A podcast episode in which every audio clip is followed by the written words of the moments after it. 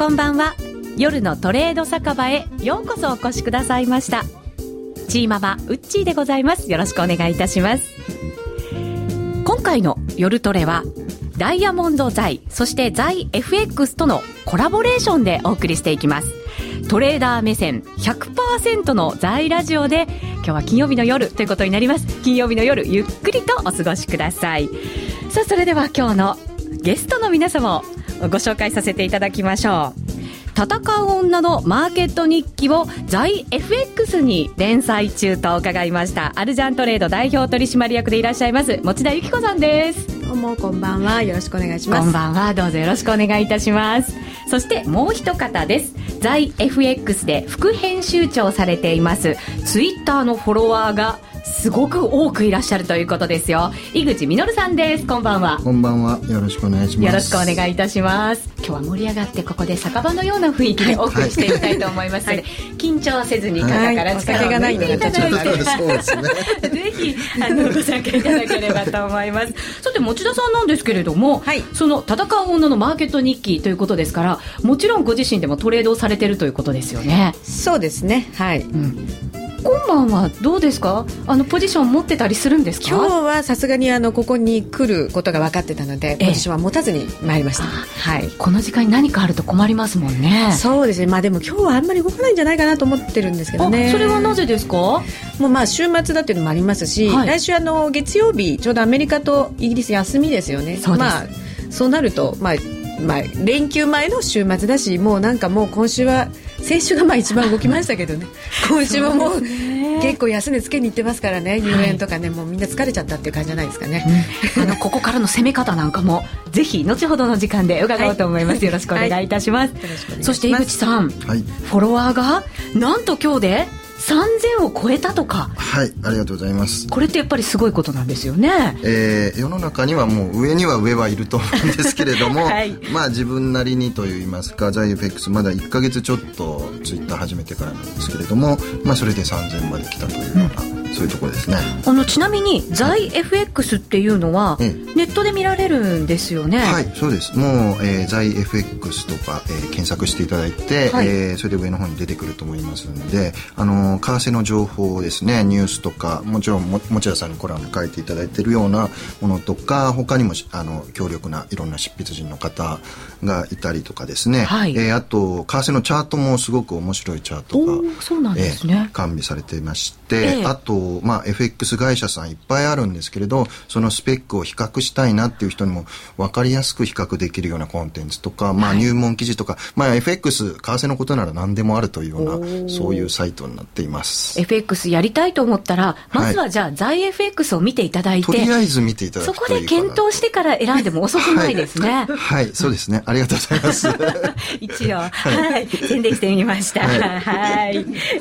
さて今日はですね番組のテーマがありまして、徹底討論、難品は是か非かというところも、しっかりとお二人の意見も伺いながら、また、あの、リスナーの皆さんの意見も伺いながら、進めていきたいと思いますので、ぜひよろしくお願いいたします。よろしくお願いします。はい、えそして、難品の大馬場手法を、を編み出したという。大パパさん、ね、大パパさん、はい、大パパさんなんですね。トレーダーの方なんですよね。そうですね。個人トレーダー、ね、個人トレーダーの方、はい、この方もあの後ほどはい、そうですね、お話が聞けるとい。うことになりますので、はい、ぜひ皆さん、難品についてもブログ、そしてまたツイッターに寄せていただきながら、あの番組を盛り上げていただければと思います。番組の楽しみ方、少しご紹介させていただきましょう。いつも通り、ラジオ、インターネット、ライブストリーミング、そしてラジコでも聞くことができますが、今日はユーストリーム皆様にご覧いただいているんでしょうかね？どうでしょうか？番組ブログから映像もご覧いただけるということになりますので、で、ぜひ皆さん初めての方もチャレンジしてみてください。番組のホームページ開いていただきますと、トップページに画面が出てきます。そこの再生ボタンののようなものが真ん中にありますので、そこをクリックしていただくと映像スタートとなります。ぜひご覧ください。そして、ツイッターをやらない方は、そこからコメント欄入れていただきたいんですが、ツイッターも合わせて楽しみたいという方は、専用の画面があります。B コースと書かれているところなんですが、えー、ユーストを見ながらツイッターの画面も立ち上がりますので、ぜひこちらをご覧ください。もう一つ、ユーストは見たくないけど、ツイッターでつぶやきたいという方は、ツイッターでぜひつぶやいていただいて、ご参加をいただければと思います。えー、そして番組の後半ですが、1000円から始められるシンプルな金融商品、選べるハイローを使ったゲストのチャレンジコーナー、円高、円安、あなたならどっちをお送りいたします。円高、円安、占っていただくことになります。はい。これがですね、ちょっとこう、幅があって、どれぐらい円高なのか、どれぐらい円安なのかというところもですね、予想していただくというコーナーがありますので、はい、ぜひ。それは自分で1000円を出してこれはですね、どうでしょうね。はい。うなずいてます、ディレクターが。わかりました。はい。じゃあ、1000円を投資していただいて、ご参加いただきましょう。えまたですね、月刊ダイヤモンド財最新号で話題沸騰の特集、ツイッターが変える投資生活について、小川編集長や ツイッターが変える。はい。ツイッ ターの使い手、スーパーカブトレーダーの渡辺君も交えていろいろ今日はお話しさせていただこうと思いますので、ぜひよろしくお願いいたします。夜のトレード酒場、トレーダー目線100%、在ラジオ10時半までの1時間、ぜひよろしくお願いいたします。楽しく参りましょう。それではまず最初のコーナー、トレーダーの皆さん、最近のトレードはどうでしたか？と題してお送りしていきましょう。え持田さん、井口さんも投資家でいらっしゃるということでございますので、近況なんかを含めながら伺っていこうと思います。それにしてもまず持田さん。はい。ゴールデンウィーク明けぐらいからでしたか？すごかったですね、5月はねね。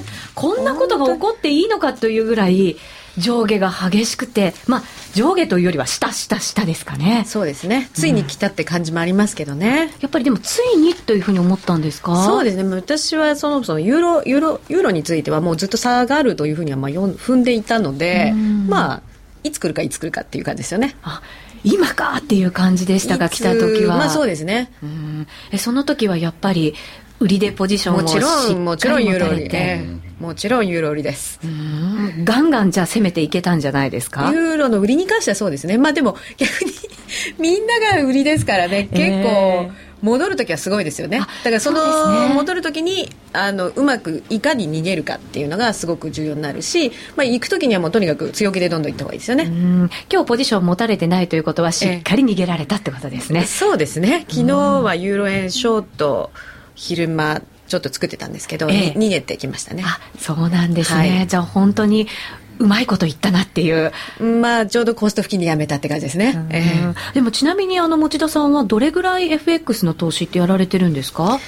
そうですね。為替自体を始めたのは、為替のトレード自体始めたのは2000年ぐらいからですね。そうなんですね。はい、じゃあ、割越まあ最近って言ってもいいのかもしれない、ね、かなり最近だと思いますね。あ株とかもやってそうですね。まああのトレードの人生としては最初は現物の株で、株で、えー、そこから始まってまああの他のいろいろなありとあらゆるまあ投資も試してみつつ、うん、という感じですね。えー、FX だけじゃなくてじゃあその投資を始めてからどれぐらいなんですか？もう結構長く。それは結構長いですね。そうなんですね、えー、ベテランでいらっしゃるんですね。ベテランと言っていいのかどうかわかりませんが。え井口さんは投資をされてから大体どれぐらいなんですか、もう。5年ぐらいですかね。5年ぐらい、はい、そのまだまだもう初心者です。いえいえいえ。あの FX も株も。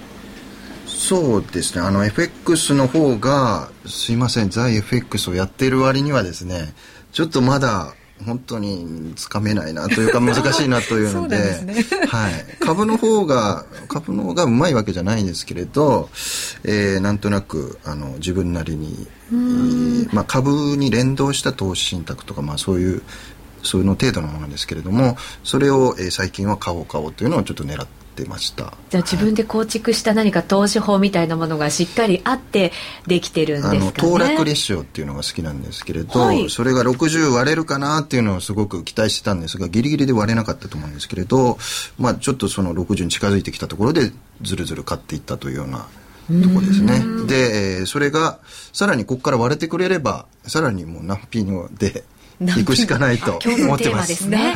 難品、あ、難品ですか。出ましたね。ね。後ほどそれがいいか悪いかもね、しっかりいただこうと思いますが、井口さんからはでもありってことですよね。そういうことですね。もう難品織り込み済みですよね。まあ、ものによると思うんですけれど。時と場合にもよりますしね。ユーロとかちょっと怖くてできないですね。確かに。あ、でもどうだろう。あの下げてきた時はあできないですよね、まあ、あの下げはできませんでした、ね、まあ、ちょっと分かんないですけれど、えー、ね、まあいや自分ではやりたくない感じがします、そうなんですね。えあの持田さんはどんな手法で投資されたりするんですか、手法というほどのものなのかどうか分かりませんけど、えー、あの基本的に持ってる時間はどのもあのものもすごく短いですね短期間なんですすごく短いです、はあ、特に FX に関して言うと1日 2, 2日持つことはあんまりないですね。じゃあスイングでとかってあんまり考えないで本当にデイトレみたいな感じの、まあ、デイトレ。デイトレならミニッツトレならかかりませんが。ええ。短いですね。一番短いとどれぐらいで？いやもうそれはもうすごい動く時はあっという間に動きますからね、うんまあ、分単位みたいな感じの。分単位ですよね、うん、ああそうなんですね。今だっていう時に入って、えー、まあ出るぞっていうかねピタッと出るという。のが決まるといいですね、えー、そのトレードに入ろうって思うその瞬間とかってどんなものを見ながらやってたりするんですか？最近は株ですね。株？株。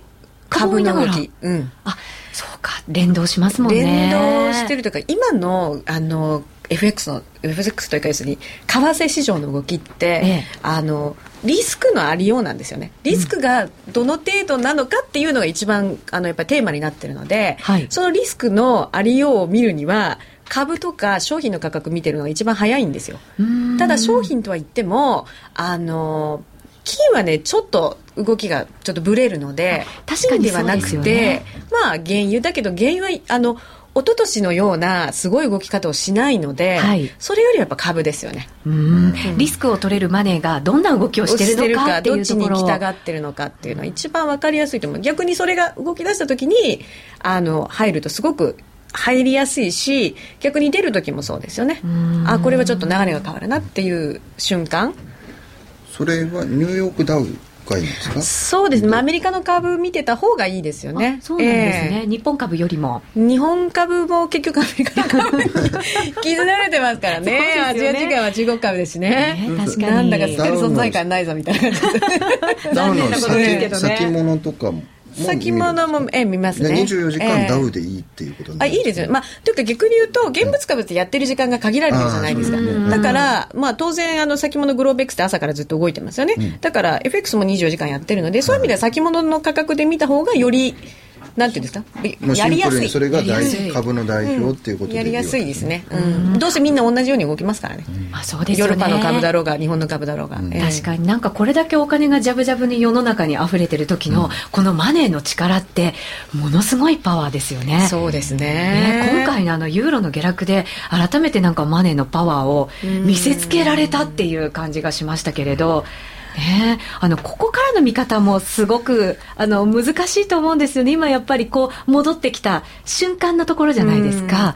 今ちょうど特に今日なんかは、えー、まあ、あんまり動かないって最初に言いましたけど難しいなと思うのはちょうどねあのアメリカの株もあとドル円もちょうどね5月の高値安値の半値ぐらいなんですよ。今のレベルがね、はいえ。ー、だから半値っていうことはあの半値を超えてきた時要はしこってる人たくさんいるわけですね、はい、その半値の上で。ということはここから先は重くなるはずだし、うん、逆に言うとここを抜けないと一段高できないのですごい微妙な位置にいるわけですよ今。そうですよね、うんでも半値戻しは前値戻しなんて相場の中で言ったりもね、しますから。だからありえますよね、ね、トレンドはそっち方向なんですよ。だけど、行かないと反落するっていうことですから、うん、ちょうど今、あの、微妙。今日が一番微妙ですよね。うん売り方はここで売ってくるのかそれとももう売れないなと思ってるのかそうですよねちょっと気になるところですよね。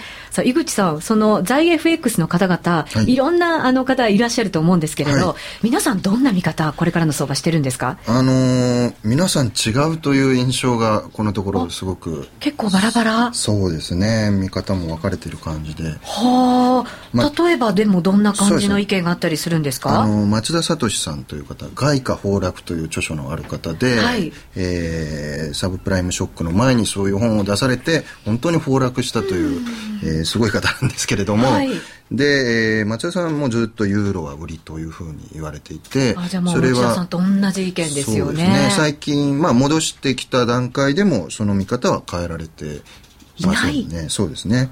であと5ドル持田さんも？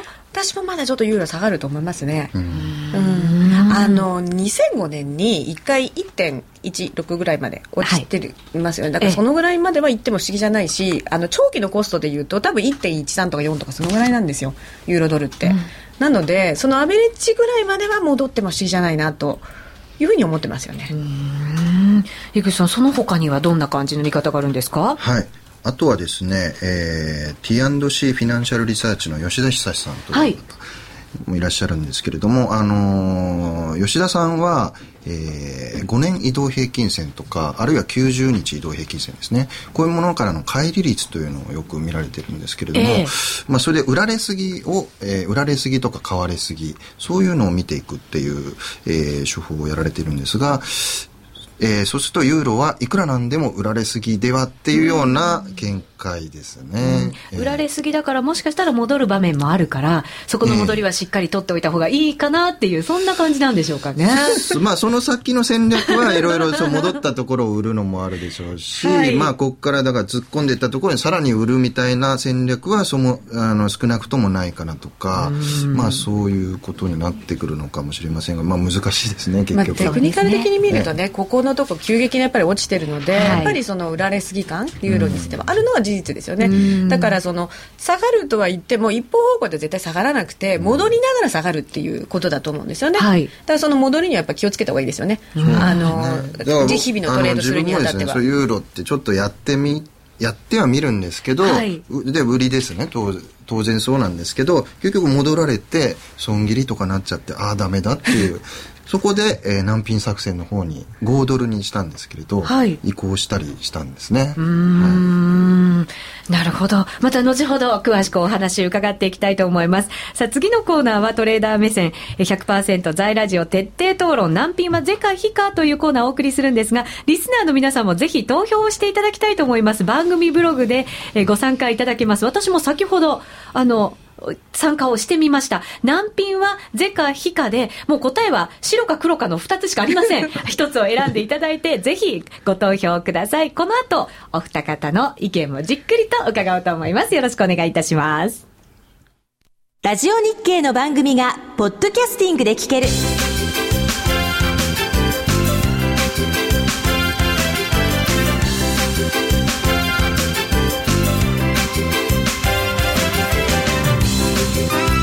などの MP3 プレイヤーでお聞きいただけるポッドキャスティングではラジオ日経のマーケット情報を中心にいくつかのオンデマンド番組を配信しています。いつでもどこでも聞けるラジオ日経。詳しくはラジオ日経のホームページをご覧ください。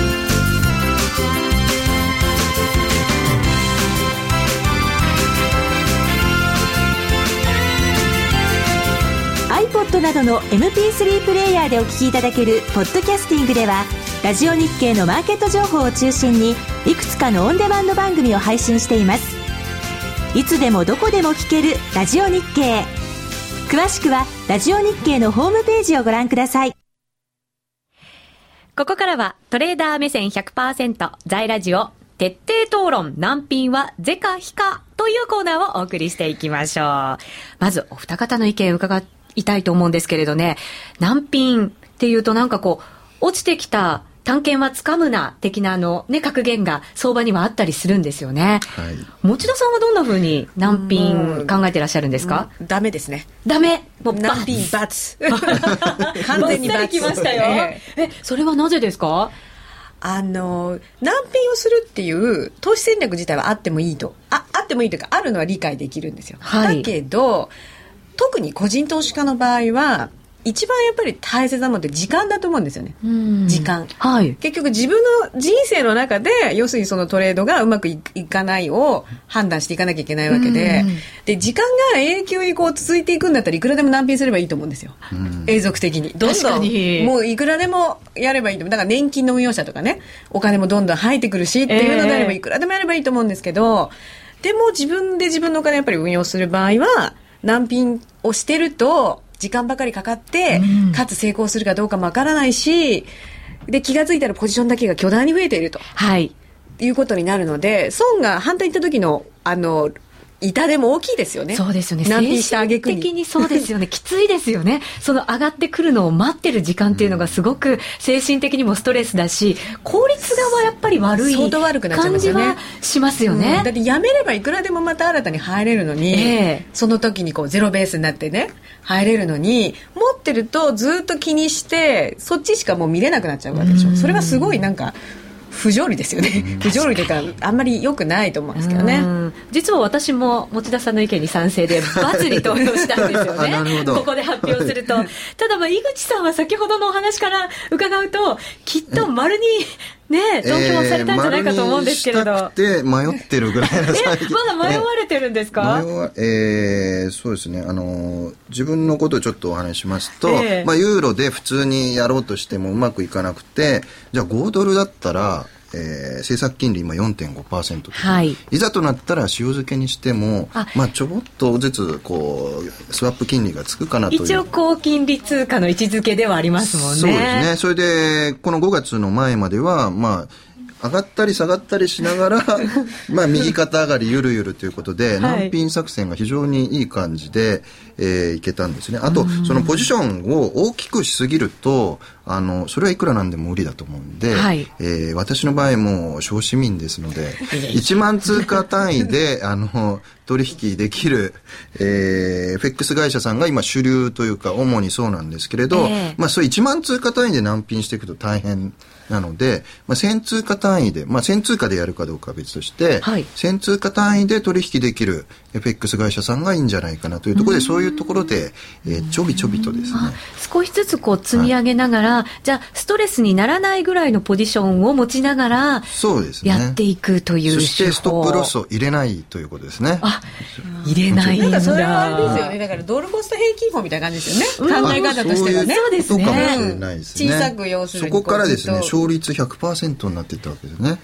ストップロスを入れないの入れませんからね、はい、カットされませんもんね、はい、そうしていたうちに5月6日に ダウが1000ドル近くも暴落っていうなんか変な感じの空気が漂って寝て起きたらええー、みたいな感じになっていって、はい、刺さると思っていなかったものすごい下に入れた刺し根まで刺さってまして刺し根巻き込みながら、はい、はい、それでちょっとかなり迷ってあの1000通貨ずつと言いつつもそれなりの 損失額が膨らんでいたんですけれど、はい、なぜか急速に戻していったんで、えー、なんとか逃げたという。うで、えー、またやろうとしたんですがその後ちょっともうあのやめようかなという感じになりまして、えー、全部やめたんですその時実は。でもまだ勝率100%ですからね 江口さん。えー、まあそうですかね。でその後に5月20日にまたドカーンと来たんで、はい、その辺りを大パパさんという方はですね、はい、実はあの今回の在の、えー、FX 個人投資家図鑑という、えー、特別付録がついてるんですけれど、はい、そこに個人投資家さんがすごくたくさんいろんな、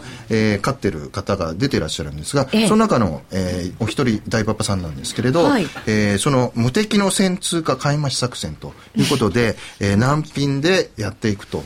いうことのもう専門家なんですね。で、難品係数みたいなものがあったりしまして。難品係数ですか、すごいです、ね、なので、私は途中で逃げてしまったんですが、はい、大パパさんなら、なんかこう、うまくやってたんじゃないかなと、ちょっとその後のことを聞いていないんですけれど、えー、その辺を今日お聞きできたらいいんじゃないかなとちょっと思ってるところそうですね。この危機をどんなふうに、あの、利益に変えて危機を乗り越えてきたのかというところ、聞いてみたいですね。さあ、電話がつながってるようですから、大パパさんにそれではそんな近況なども含めながら、いろいろお話しいただこうと思います。大パパさん。はい。こんばんは。こんばんは。はじめまして。どうもよろしくお願いします。どうぞよろしくお願いいたします。まず、大パパさん、その、難品を結構うまく使われる手法、大パパ手法というものを編み出されたということなんですけれど、はい、そこからまず詳しく伺ってもいいですか？ああの損切りとかやはり丹念にやってるような形でやってますとあのやっぱり逆に動くこともありまして、はい、結構損切り貧乏になっちゃってそうなんですよね。先ほどの。でまあ入ったポジションで確率が2分の1なんですが、まあ、結構曲げしであの 逆に動くことがよく多かったので、えー、えー、それでよく損を重ねていたっていうのが、えー、あのその過去の状態でして、えーと、落ちるところまで落ちてしまってもう縦目がもう1000通貨しかないと、はい。えー、その中で、あのまあ、一つポジションを置いてみて、あの放置してたら利益が出ていった。じゃあまた改めてじゃあレンジ見ながらじゃあこの辺で一つポジションを持ってみた。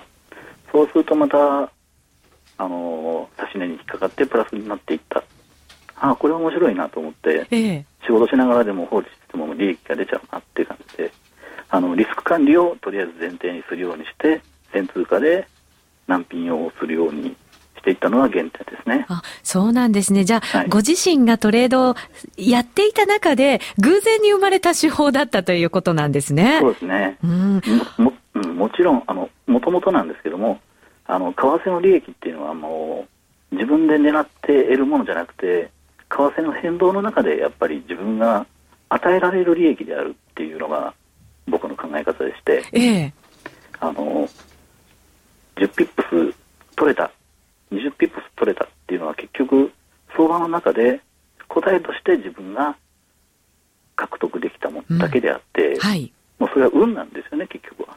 インターバンクレベルではないですし。もちろんね予想はしますけどね。えー、えー、なるほど。それをフォローするために難品が生まれていったっていう感じになりますね。うん、あの、その大パパ手法って、まあ、あの本にもね、出てたりするんですけれど、はい、反響とかもあったんじゃないですか、結構。そうですね。あのもっと早く知っていればよかったとか、えー、あのもうすでに残念な方もいらっしゃったんですがああそういう考え方もあるんだなっていう形で、えー、あのお便りとかあのコメントをいただくことが、えーと、発刊以降7月号発刊以降結構、うん、ありましたね。そうなんですね。でも投資ってなんかこう、ね、生活の一部にこれからもなってくると思うので、まだまだね、あの、チャンスありますから、今知って遅かったってことないですもんね、きっとね。そうですね。えー、えー、あの、取材を受けられた後に、はい、あの、ギリシャショックを体験されたということになったそうですけれど、ね、はい。どうだったんですか？あの時は、えっ、ー、と、単品係数、あの、書籍に載ってる通りなんですけれども、ええ、あの後のボリンジャーバンドを見たときに、あの徐々に広がっていってるんですね。はい。はい。広がるとよく動きますもんね。そうですね。それと、あと、あのまあ、家族もいますんで、ゴールデンウィークを踏まえて、はい、まあ、あのゴールデンウィークにはちょっとやっぱり円がいじられるっていうアノマリがありますので、ありますね。それで、まあ、あの0.035まであの難品係数を引き上げて、はい、それでもうゴールデンウィーク休みに入っちゃったんで。あそうなんですね。えーなんかもうほとんど片手間状態だって、ええ、蓋開けたらあの先ほどの井口さんじゃないですけどええー、っていう感じで。あの5月6日の,、はい、あのダウが1000ドル下がった時ですね、はい、あの時はどうだったんですか？あもうあの時は、えーと、ポジションが2つあったぐらいだけでもうあと何も触らないっていう状態でしたね。あ、え難品していかなかったということ。そうですね。はい。ちょっと異常です。異常だなっていうのはやっぱり誰が見ても分かりますんで、ええ、ちょっと様子を見ようっていうことで、はあ、その後戻してはいったんですけれど、はい、えーと、そのポジションはじゃあどうされたんでしょうであのプラスで、まあ、あの急な戻りもありまして、え、まあ、あの全部相殺して一回決済してあとはまた小さい下の方からあのロングで難品です。あなるほど。あ、すみません、えー、ちなみに通貨ペアは5ドル円なんでしょうか ?5 ドルですね。5ドル。はい、そうすると、あの、5月20日にまたすごいのが来たんですけれど、はい、ここはどう切り抜けられたんですか？あ、そうですね。あの、在特別、在掲載させていただいたっていうことで、ええ、あの、特別記事をちょっとあの、5月25日にブログで掲載したんですがあの難品を途中で止めちゃうんですね。はい。ええ。でまた下の方ちょっと大きく下がったとこから難品開始みたいな、ね、ええ。あのただ機械的に難品するんじゃなくてやっぱり口座のバランスとかも見ながら、ええあのー、止める難品と動く難品っていう形で。なるほど。はい。で、えーと、と 5, 5月20日も切り抜けられたという。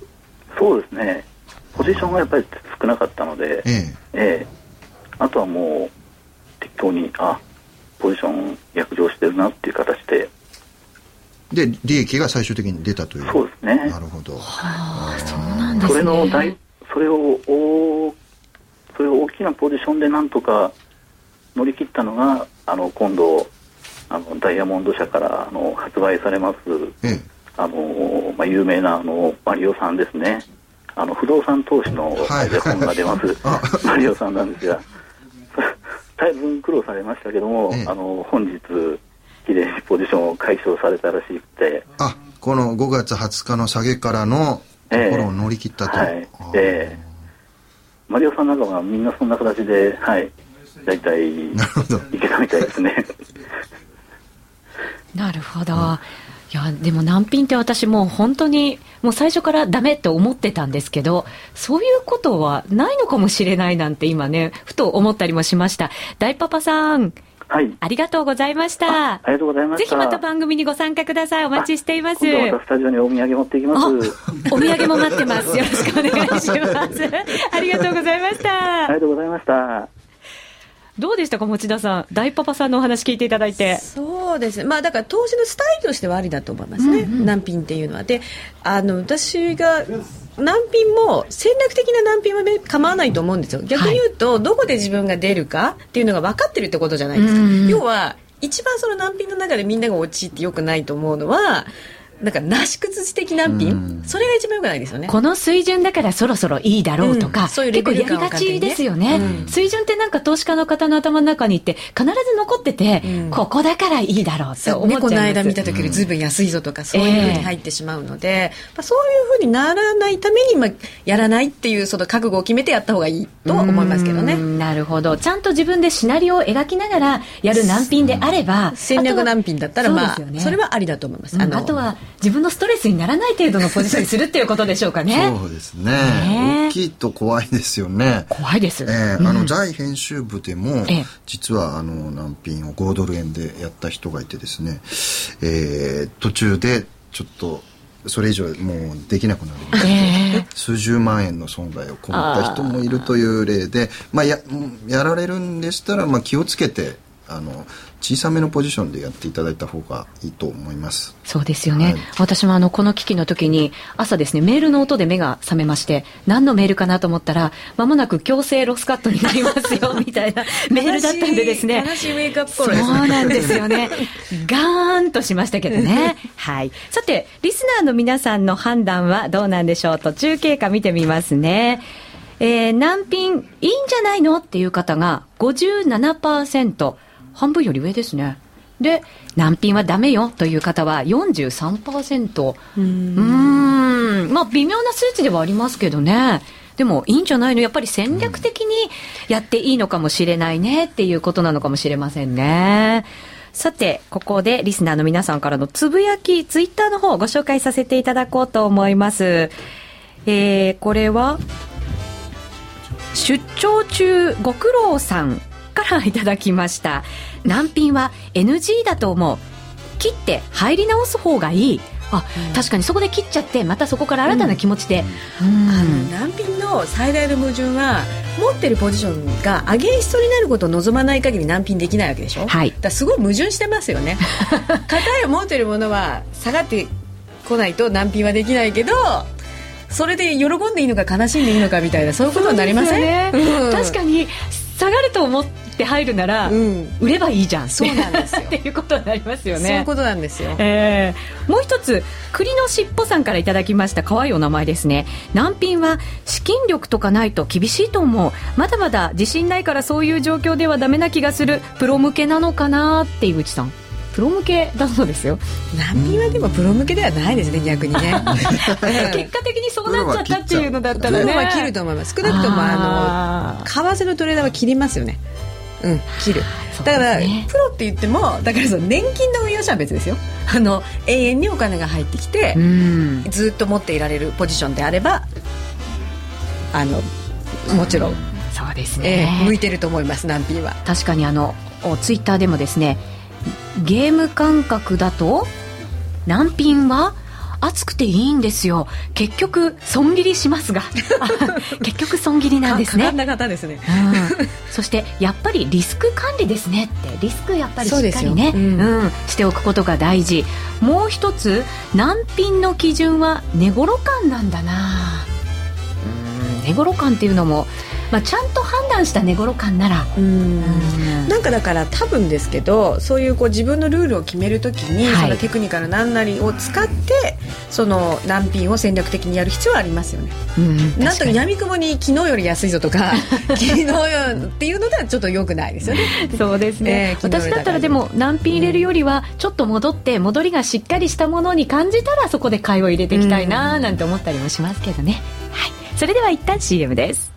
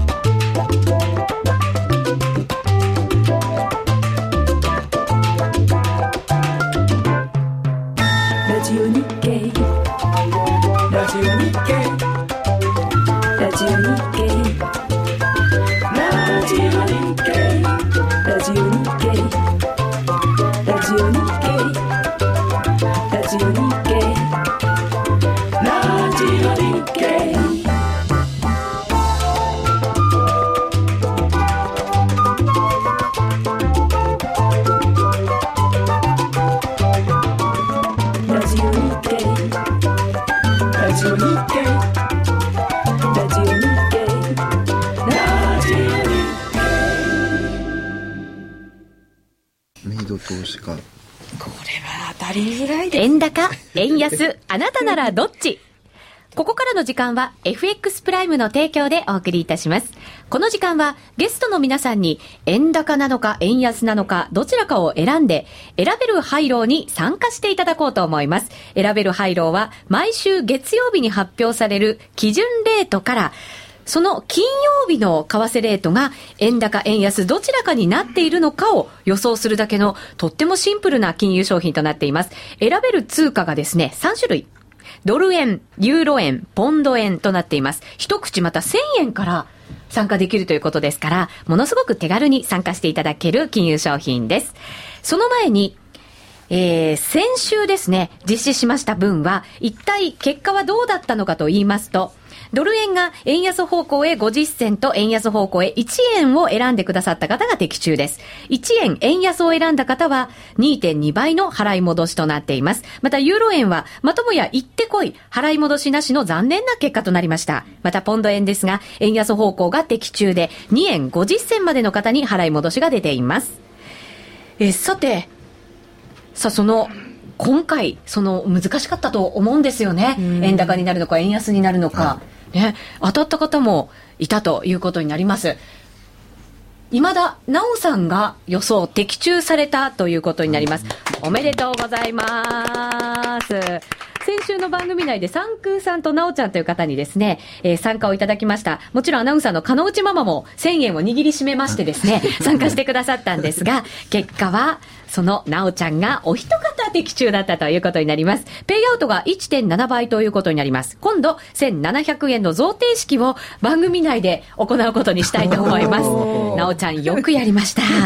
あの、メイド姿で番組に参加してくださった、とっても可愛らしい女性だったということなんですけれどね。あの、今週はお二方にも参加していただきますので、はい、ねはい、どんな予想になるのか、ぜひ今からしっかりと考えておいていただこうと思います。さあ、その前に、選べるハイローがどのような金融商品なのかというのをお二人にもそしてリスナーの皆様にもしっかりご理解いただこうと思います。FX プライム業務推進部の小杉さんとお電話がつながっているということですから伺ってみましょう。小杉さん。あ、こんばんは、小木です。こんばんは、どうぞよろしくお願いいたします。スタジオのもちゃさん、盛り上がってますね。ご存知なんですよね。そうなんです。はい。今週、それこそ月曜日に飲みましたと。飲みかなり飲みました。はい。そうなんですね。あの、これも夜トレですから、またここで、はい、居酒屋で楽しんでいただこうと思います。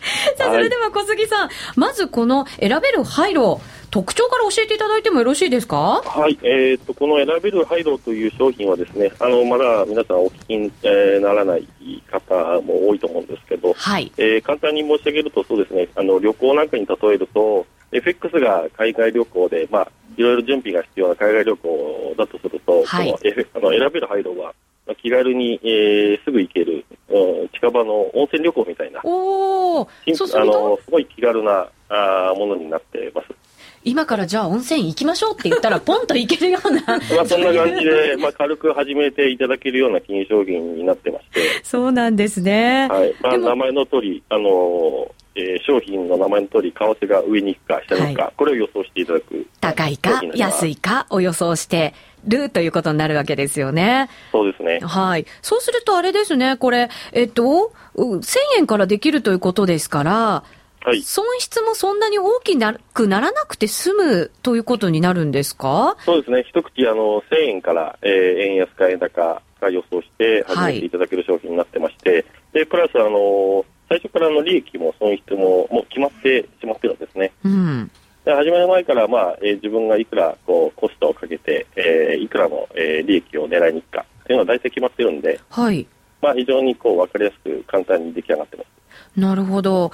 さあ、それはじゃあ簡単にやれるということですから、そのやり方を一つずつ伺っていこうかと思うんですけれども、はい。まずこれ、基準になるそのベースのレートが必要ですよね。そうですね。あの、基準レートというのはですね、いつ決まるかと言いますと、毎週月曜日の朝9あの10時頃のドル円、ユーロ円、ポンド円のレートが基準レートになってきます。はい。基準レートをもとに、えー、その週の金曜日の、えー、午後3時、うん、この時点のレートが円高にいってるか、円安にいってるか、そしてあのいくら円高か、いくら円安になってるか、これを予想していただく商品になってます。はい。月曜日にじゃあその基準レートが出て、金曜日の3時にそれが高いのか安いのかというのを予測するということですよね。はい、そうです。はい。その基準レートというのが月曜日に出てくる。はい、そうです。はい。それが朝の9時30分に出てくるんですよね。あ、基準レートは朝の10時ですね。あ、10時に出てくるんですね。ごめんなさい。はい、10時に出てくる。はい、そうすると、じゃあ予想するのは一体いつ予想すればいいんですか？はい。あのー、申し込み受付というのがですね、その前の週、まあ今日でいうと金曜日なんで、金曜日の、えー、夕方5時から、はい。えー、翌週の月曜日の朝9時半まで、9時半まで。そうすると、じゃあ、10時に基準レートが発表される、その30分前までに予想をしなきゃいけないってことになるんですよね。はい、そうですね。大体、あの、外のお客様の、まあ、多くの、多くの方々がですね、大体9時半前ぐらいに、どんどんどんどん申し込み入れてこられて、えー、えー、金曜日のこうレートがいくらになってるか、まあ、大体まあ円安か円高が予想されて申し込みをいただくような形になってます。じゃあ、ギリギリまで、えっ、ー、と、レートを見ながら、えっ、ー、と、そのレートが、あ9時半ぐらいで、えー、まあ、これぐらいになるだろうというので、パッと入れていくってことなんですね。そうですね。はい。これはどうなんですか？やっぱり、あの、一回申し込んだら変更はもうできませんよね。これはあの一度申し込んでいただくと変更取り消しもできませんので、はい、まあ、あのそういった意味ではこう為替を常に見てる必要は全くないと。はあ。FX って24時間やってますから、もう本当に寝不足になる時もあったりするじゃないですか。うん、そうですよね。ねねこれはじゃあ、もう一回入れてしまったら、その後値動き見なくてもいられるってことになりますよね。そうなんです。あの、最初からもういくらあのコストが発生するか、利益がいくら当たったら、まあ、あの発生するかっていうの決まってますし、ええ、自分で変えたり、やめたりもできないので、あの見てる必要がないと。はあ、そうなんですね。はい、これ、あの1000円からできるということでしたけど、上限はいくらまでできたりするんですか？はい、これあの通貨2月期、まあ20万まで、えー、が上限になってます。ほう、そうするとじゃあ20万円まではかけて。それであとは見ないでいられるということになるんですね。なかなか難しそうな感じも簡単でありながら、しっかりと想像も予想もしていかなきゃいけない商品ですよね、持田さん。そうですよね。うん、ただ結局あれですよね。あの上に行くのか下に行くのかっていうのとそれがどのぐらいなのかっていうのさえ当たってればいいってことですね。そういうことになりますよね、はい、そういうことですね、うん、うん、そういうことになりますピンポイントで、まあ、いくらぐらいになるかなっていうのは、もうあんまりこう予想しなくてもよくて、ええ、まあ大体この辺かなっていう。あ、この辺かなぐらいで大丈夫なんですか？はい。大体この辺かな、こ今週動きそうだなっていう時とか、はい。あ大体この辺まで動くんじゃないかなっていうか軽い感じで始めていただける商品だと思います。確かにこれあれですね、50銭刻みになってるんですね。そうです。50銭刻みで、あの、それぞれ、えっ、ー、と、コースが決まってますんで、はい。で、そのコースによって、ペイアウト倍率、まあ、先ほどおっしゃっていただいたような払い戻し、うん、じゃ何倍になるかっていうのが、まあ、決まってるんですよ、最初から。はい、なるほど。なので、例えば2倍だったら、まあ、1000円投下したら、まあ、2000円になって、まあ、戻っていくと。うん。これ、どんなふうに活用されてる方が多いんですか？はい。あのー、当社もですね、お客様の大体8割、FX を取引されてる8割のお客様が、選べる廃炉もご利用いただいている。あ、FX と併用なんですね。そうなんです。併用していただいているお客様が結構多くてですね。ええ、まあ、ヘッジで使われたりですね。はい。あの、FX で長期ポジションを持ってる間、まあ、何もしないのも面白くないんで、ええ、まあ、1週間に一度ぐらい、まあ、選べる廃炉で為替の値動きを追ってみようかなという方々が結構多いです。はい、わかりました。ありがとうございました。はい、はいありがとうございました。FX プライム業務推進部の小杉さんにお話を伺いました。さあ、早速、お二人にも予想をしていただこうと思います。さあ、千円札が出てまいりましたので、千円ずつですね、はい、握りしめていただいて、はい、私も予想します。持田さんも決まってますか？うん、私は結構、あの、ギャンブラーなので、ええ、倍率は高い方がいいんですよね、はい、どうせなら。うん、どうせなら。どうせ1000円ですから。うん。なので、どうしようかな。ドル円の、はい。うんちょっと6倍と行きたいところですが、さすがにちょっと3円も動くっていうのは考えにくいかもしれないというか、まあ、ちょっと欲張りすぎるので、はい、間を取って、マイナス1.5円の。おマイナス ?1.5 円のところの3.6倍のところに1000円。おなるほど。そうすると、円？安、円？高になる、ね、ドル安ってことですよね。はい。ドル安にかけられる？わかりました。井口さんはいかがですか？はい、えー、私も円高コースで、えー、あとですね、ペイアウト確率っていうのなんか、これあるんですけれど、大体そ、はい、そこに至るまで何パーセントぐらいの確率だったかという過去のデータ見られるんですよね。うんうん、えー、それすると、あの、マイナス0.5円というところが、えー、ペイアウト倍率が2.14倍で、ペイアウト確率39.22%と、はい、これを見てしまうと、ちょっとせこいんですが、まあ、円高マイナス0.5円というところに行きたいと思います。手堅くいきましたね。すごい。私は円安に行こうかな。ここから、じゃあ、2円ぐらいいっちゃおうかな。やっぱある程度倍ぐらいとね。そうですよね。1000円ですからね。そうです、そうです。すごく穴派なんでね。じゃあ、それで行こうかと思います。ぜひ皆さんも参加していただきたいと思います。この時間はゲストの皆さんに円高円安どちらかを選んでいただいて選べる廃炉に参加していただきました。円高円安、あなたならどっちこの時間は FX プライムの提供でお送りいたしました。それではここでお知らせです。FX プライムの選べる廃炉。あなたはもう始めていますか？選べる廃炉は毎週月曜日に発表される基準レートから、金曜日の為替レートが円高、円安どちらになっているのかを予想するだけのシンプルな金融商品です。選べる通貨はドル円、ユーロ円、ポンド円。一口1000円からお楽しみいただけます。円高、円安あなたはどっち？外国為替をもっと身近に、詳しくは選べる廃炉と検索。FX プライム株式会社は関東財務局長、金賞第259号の金融商品取引業者です。外国為替オプション取引選べる配慮は、金融商品取引法に規定される通貨関連店頭デリバティブ取引です。また、元本あるいは利益を保証した金融商品ではありません。為替変動、金利変動などのリスクにより支払ったオプション料の全額を失う場合があります。お取引にあたっては、契約締結前交付書面をよくご理解いただいた上で、ご自身の判断と責任においてお取引を行ってください。ラジオ日経の番組がポッドキャスティングで聞ける。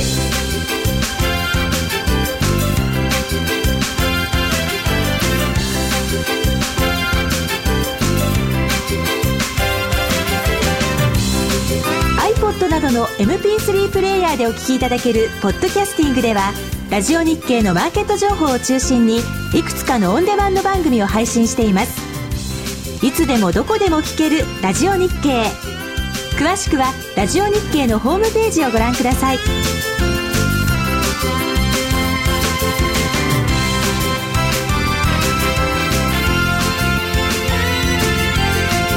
iPod などの MP3 プレイヤーでお聞きいただけるポッドキャスティングではラジオ日経のマーケット情報を中心にいくつかのオンデマンド番組を配信しています。いつでもどこでも聞けるラジオ日経。詳しくはラジオ日経のホームページをご覧ください。それではここからはトレーダー目線100%在ラジオトレーダーが変える投資生活をお送りいたします。月間ダイヤモンド財最新号で話題沸騰の特集ツイッターが変える投資生活について、えー、小川聡編集長やツイッターの使い手、スーパー株トレーダーの渡辺くんも混じってもらっていろいろとお話をいただこうと思います。よろしくお願いいたします。よろしくお願いします。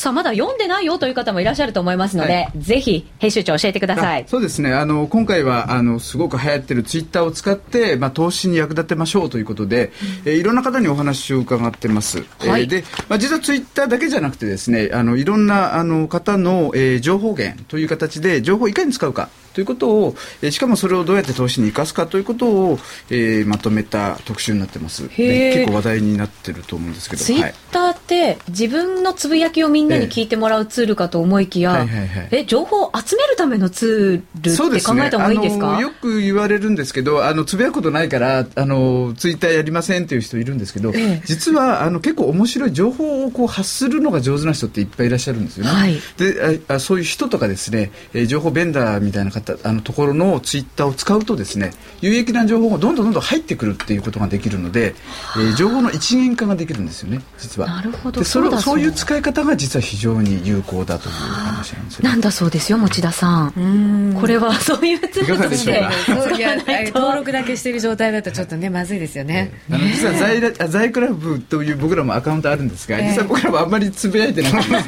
ひたすら情報を入れる方ばっかりやってるんですけど、そうなんですね。さあ今日はもうツイッターの使い手としてあのスーパー株トレーダーの渡辺君にも来ていただいてますのでぜひどんなふうに使ってるのかというところも教えていただきたいんですけれど。まあ使い手でもないしスーパーでもないんですけど。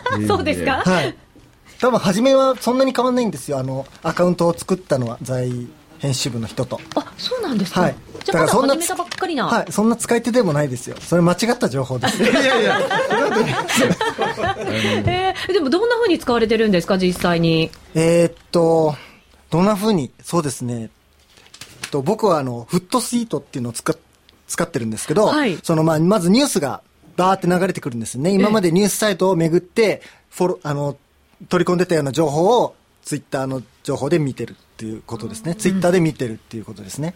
あと、その、トレードをやってる人たちの、その、ラインも用意しておいて、そうすると、その、デートでやってる人とかは、今何が上がったとか、何が下がったっていうのを言ってるので、えー、それはすごい面白いですよね。うんでもなかなかやっぱりね、ちょっとはつぶやかなきゃいけないかなと思ったりするんで、悪いかなと思ったんですよね。ねそうですよね。あの今日も結構渡辺君も編集長もつぶやいてくれてるみたいですよね。はいそうですね。頑張って。僕もちょっとはつぶやきました。渡辺君がなんかいろいろつぶやいてましたね。本当ですか、え例えばどんなつぶやきをしてくれたんですか今日は？あえっ、ー、とディレクターの長澤さんに今日は一生懸命つぶやいて集客するように指示を受けましたね。一生懸命つぶやいてた。はい、ね、そうなんですね。さっきから小川さんがユーストリームに何人あの来るかってすごい気にしてるんですよ、えー、先週あの三空さんと今田さんが600人ぐらい来たんですよ。え今どれぐらいなんでしょうねちなみにねよなんかちょっとそれがなかったんで、あら、見てください。やっぱメイドにはかなわないってことですね。かもしれませんね、これね。でも、あの、恥ずやし、恥ずかしいつぶやきとかは、やっぱりしたくないわと思ってらっしゃる方も、きっと持田さんをはじめとしてね、い。らっしゃると思うんで。ねえ。だからなんかそういう極意みたいなものってないんですか？そうですね。あの、それについてはですね、あの、おと大人の、えー、まあ、講座に一番、大人。のマナーに一番詳しい石原総一郎さんという方がいらっしゃるんですが、はい、今回、在でもあの、ちょっと大人のツイッターマナーということで書いていただいてるんですけど、はい、今日はあの、ぜひ、あの、なんか、いい女性のつぶやきみたいなことを、あの、伺えるんんじゃないかそれは持田さんと私向きな、そういうことですね、話題をじゃあいただけるということですから、はい、じゃあ早速電話つながってるようですね。聞いてみましょう。石原さん。どうもこんばんは。こんばんは。お願いします。どうぞよろしくお願いします。ます石原さんも、ね、はい。あのいきなり電話いただいて、ツイッターなんですね。いきなりだったんですね。はい、大丈夫ですか？呼び出してくるのが一番いいですよね。小そこで何やってるんですか。早く来てくださいよ。すみません、すみません。あのちょっと実はあの向こうで麻雀に誘われてて、僕も終わったら早速行かないけないんです。金曜日の夜ですよね。夜予定はありますよね。ありますよね。夜になりそうですね。あの。いい女のためのつぶやき術みたいなものを教えていただけるとか、お二人はまだツイッターこれから始められるところなんですね登録だけですね、あそうですか、あのそうですね、いい女っぷりをまず示すには、最初のかましが肝心だと思うんですね。かましですか？あの最近、ツイッターでは、あのナウっていうのはちょっともう下火になってるんですね。なんとかナウっていうの。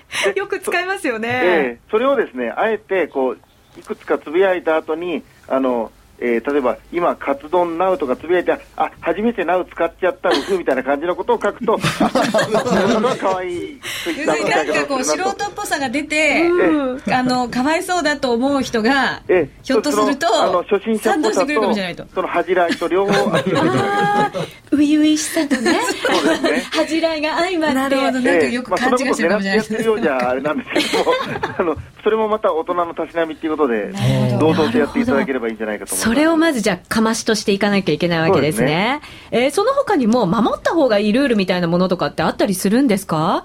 そうですね、あの、ツイッターをちょっとこう始めると、教えたがりの人が周りにいっぱい現れるんですよ。ゴルフみたいですね。確かにそうですね。ツイッターこんなに素晴らしいんだよ、ツイッターをやれば人生変わるんだよみたいなことを言い出す人がいますので。確かになんかあの、ディレクターもそんなような感じがしますけどね。あの、そういう人に、え、でもこんな誰がつぶやいてて、みんなが見合ってて気持ち悪くないですかとか言っちゃいけないんですね。ほあのそういう人はこうそれそれでもものすごいあの精神が高揚してますので、ええ、なんかあそうなんですか、私もやってみて、その楽しさが分かりましたって、その人たちをいかにおだてるかと。なるほど、広い心で受け止めてあげることが重要なんですね。ますます手のひらの上で転がして、どんどん舞い上がらせて、そういうのというのが大人の女としての、まあ、かあのなんか大人の女とか上がるかもしれませんね。なるほど、分かりました、大きな心であの受け止めていきたいと思います。ツイッターをやるのは大きな心結構必要ですので。なるほどね。わかりました。石原さん、今度はぜひスタジオにお越しください。ぜひぜひ、はい、あのお邪魔させてください。はい、お待ちしています。ありがとうございました。今日からいい女にならないといけませんね、これは。頑張ってください。そうですね。ママになるっていうような感じですね。確かに。そうですね。でも一回しか使えませんね、今のね。そうですね。はい。さてさて、番組ももう、そろそろね、お別れの時間近づいてきてしまいましたよ。参加型の企画があるとかって伺いましたけれども。あの、実は在の主催でですね、えー、ワールドカップが始まるということで、在ワールドトレードカップというのを開催します。はい。6月14日からなんですが、参加費は無料で、えー、皆さん参加できるんですが、賞金がなんとですね、1位だと300万万、はい、で商品総額として500万円いただけますので、うん、ぜひやってください、えー、在ワールドトレードカップで検索するか CFD、えー、ですね、えー、でトレードし、えー、そうですね、検索をまず そこは言っとかないと。検索する。そうですね。CFD、はいトレードでもいいはずですね。なるほど。はい、ぜひ皆さんちょっと探り当てていただけると。そうですね。あの、財の、あの、財オンラインの方からリンクしてますので、あの、そちらからでも。まずこの本買っていただいて、これ見ていただいてもいいですよね。そうですね。財の中に、あの、当然バーンとこう、宣伝してありますので、そうですよね。何回も練習してたのに。6月、6月14日から、財ワールドトレードカップ開催です。はい。ぜひ皆さんご参加ください。さて今日は渡辺君にですね、ボリンジャーバンドのことを詳しく伺おうと思ってたんですが、ごめんなさい、もう時間がですね、なくなってきてしまったんですよね。私もすごく楽しみにしてたセクシーボリンジャーバンドなんですけどね、これぜひ別なところでですね、時間作りますので、渡辺君ぜひ来てください、また。ぜひ、あの、嫌がらずに、今回だけという。全然嫌がってないです。そうですか？はい。ぜひまたお越しいただければと思います。さあ、来週ですが、また、あの、雇用統計発表の夜ということになります。皆さんでぜひ盛り上がって夜のトレード大会、え頑張っていきたいと思いますので、皆さんもぜひご参加ください。ありがとうございました、はい、ありがとうございました。それでは皆さんさようなら